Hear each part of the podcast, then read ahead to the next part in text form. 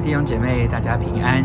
感谢神，我们又一起可以一起啊，来到主的话语的面前，来到主的面前，借着他的话，我们的生命再次得到滋润和更新。我们一起来祷告，亲爱的上帝，我们将今天与你亲近的时光再次交在你的手中。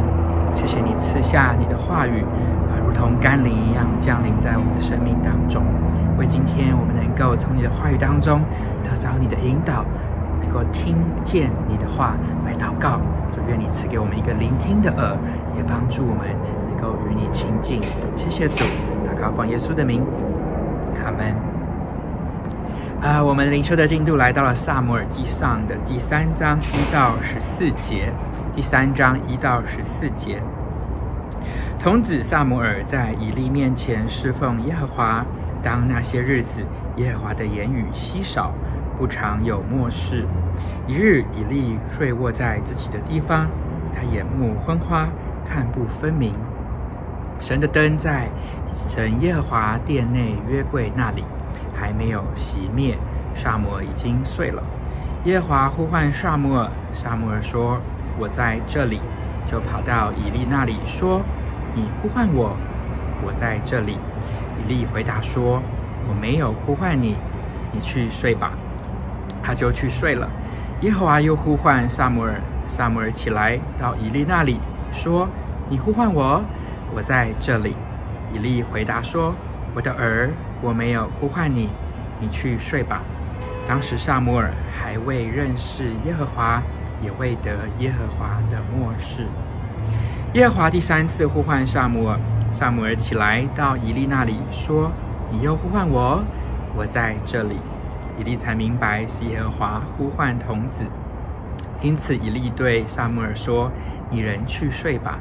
若再呼唤你，你就说：耶和华啊，请说，仆人静听。”撒母耳就去，仍睡在原处。耶和华又来站着，向前三次呼唤说：“撒母耳啊，撒母耳啊！”撒母耳回答说：“请说，仆人静听。”耶和华对撒母耳说：“我在以色列中必行一件事，叫听见的人都必耳鸣。我指着以利家所说的话，到了时候就必始终应验在以利身上。我曾告诉他，必永远降罚于他的家，因他知道儿子作孽，自遭咒诅，却不禁止他们。所以我向以利家起誓说：以利家的罪孽虽献祭奉礼物。”永不能得赎去。啊，撒母耳记是在士师记、士师时代的尾端，然后准备要开始这个以色列的这个君王时代。所以呢，啊，在这个过渡的这个过程当中，神拣选了一位先知，要代替他说话之外，甚至要代替神来高立将来以色列的君王。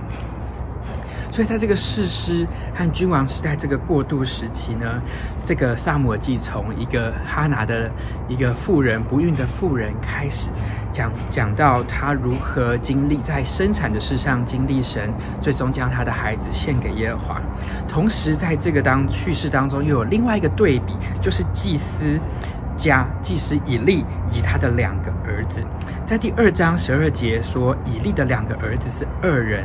不认识耶和华，他们甚至不按照规矩吃祭肉，所以在许多的呃一些祭司该守的一些规范当中，以利的两个儿子是不听话的，是作恶的，是得罪耶和华的。所以你在撒母耳记这前面的叙事当中，你会看到好像这个镜头一直在交替在这两边，一边是撒母耳，一边是祭司以利家以及他的两个儿子。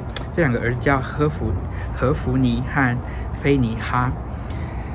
第三章第一节开始，一开始就讲到这个童子在以利呃撒母耳在以利面前侍奉耶和华。这这段话很有意思，他说耶和华的言语稀少，不常有默示。我就在思考这段经文，为什么耶和华的言语稀少，不常有默示呢？会不会是因为没有人听？没有人听，神是不是也懒得说？因为前面讲到祭司以利他的两个儿子是如何不听神的话，所以神的默示稀少，可能真的是来自于没有一个人能够去承接神的默示、神的话。当然，很有意思的事情是，第三章的前段这一小段，刚好是讲到神对以利说将来要降罚于他与他的家的这样子的一个叙事。所以其实神才刚说完话，可是第三章又接着说耶和华的言语稀少，不常有默示。也就是说，在这个不常有默示的这个情况下，神说的话就是这个审判的话，而这个审判的内容是没有一个认识耶和华的人来承接神的默示，但是神也将一个应许和盼望放在里面，神会兴起一个人来坚固神的家，而这个人就是撒母耳。所以在这段我们刚读的这段经文当中，我们看到很有意思，神三次对撒母耳说话，但撒母耳都以为是以利对他说话。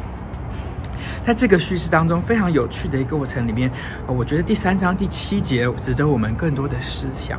在第二次的时候，撒母耳又去找以利，然后以利对他说：“我没有呼唤你，你去睡吧。”这时候，好像这个故事的旁白说了一段话，说：“那时撒母耳还未认识耶和华，也未得耶和华的默示。”这让我想到说，其实认识神和听神的话是需要需要学习的。虽然这个道理我们大家都懂，而且当时撒母还是一个童子，他还在学习这件事情。但是他让我去反思我自己，诶，我是从什么时候开始因着认识耶和华而开始聆听他的话？我从什么时候开始聆听的？我怎么学习去聆听、分辨？诶，就像撒母耳去学习分辨哦，这个声音不是以利，而是耶和华。在那个过程当中，他去怎么学习，去成为一个承接上帝话语的人？一直到了第三次，以利才突然恍然大悟，说：“哦，不是我在对你说话。”应该是神在对你说话，所以他请撒母下一次在听到这个声音的时候，说：“跟神说，请说，仆人静听。”而就在这个过程当中，耶和华好像神呃，向撒母一再的显现和说话的过程当中，撒母耳开始认识了耶和华，也开始得了末世，就是神的启示。而神的启示的第一个。启示给撒母耳的，就是神已经对以利所说过的，就是将来要对以利家的审判。所以在这个过程当中，也给以利很清楚的一个讯号，就是撒母耳是神所膏立的、所案例的、所拣选的先知。因为在第二章，撒母耳呃，神已经跟以利讲了这段呃将来的审判。而他这次透过撒母耳，又再一次的向以利启示这样子的一个末世，所以是兼顾了撒母耳是先知，神所拣选的先知的这样子的一个职分。所以在这个过程当中，这段叙事当中，我觉得非常有意思的是，我们可以来思想，我们自己是从何时因着认识耶和华开始去辨别以及聆听神的声音。而这段圣经也提醒我，神，如果我觉得我的生命当中好像神对我很少说话，那是不是因为我不是一个预备好来聆听神话语的人？就如同当时在三章第一节，神说耶和华的言语稀少，不常有默示这样子的一个状况。好像那个改变的关键是一个撒母耳的心智。一个愿意聆听神话语的心智，一个态度来到神的面前说：“主啊，我在这里，仆人静听的心智。”我觉得这段经文也给我很大的提醒，正是在我们的生命当中，我们如何预备好我们自己来承接上帝的话语，我们如何因着认识这位至高者。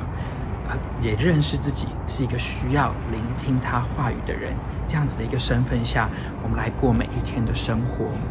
愿主帮助我们，我们一起来预备好我们自己，以至于我们也可以跟上帝说：“主啊，我在这里，仆人静听，愿你的心意成就在我的生命当中。”我们一起来祷告，亲爱的主，我们在这里，仆人们静听。谢谢主，你拣选我们成为你的器皿，成为能够认识你，并且听见你话语的人。恩主，求你帮助我们，因为我们的心常常会分心，我们会看错很多事情的重点。主啊，求你赐给我们一颗清洁的心，一颗单纯的心，一个预备好的心，以至于我们能够在每一天听见你的话语，听见你的心意，听见你的心跳。主啊，愿你坚固我们。孩子这样的感谢祷告，是奉耶稣的名。阿门。愿上帝祝福大家，拜拜。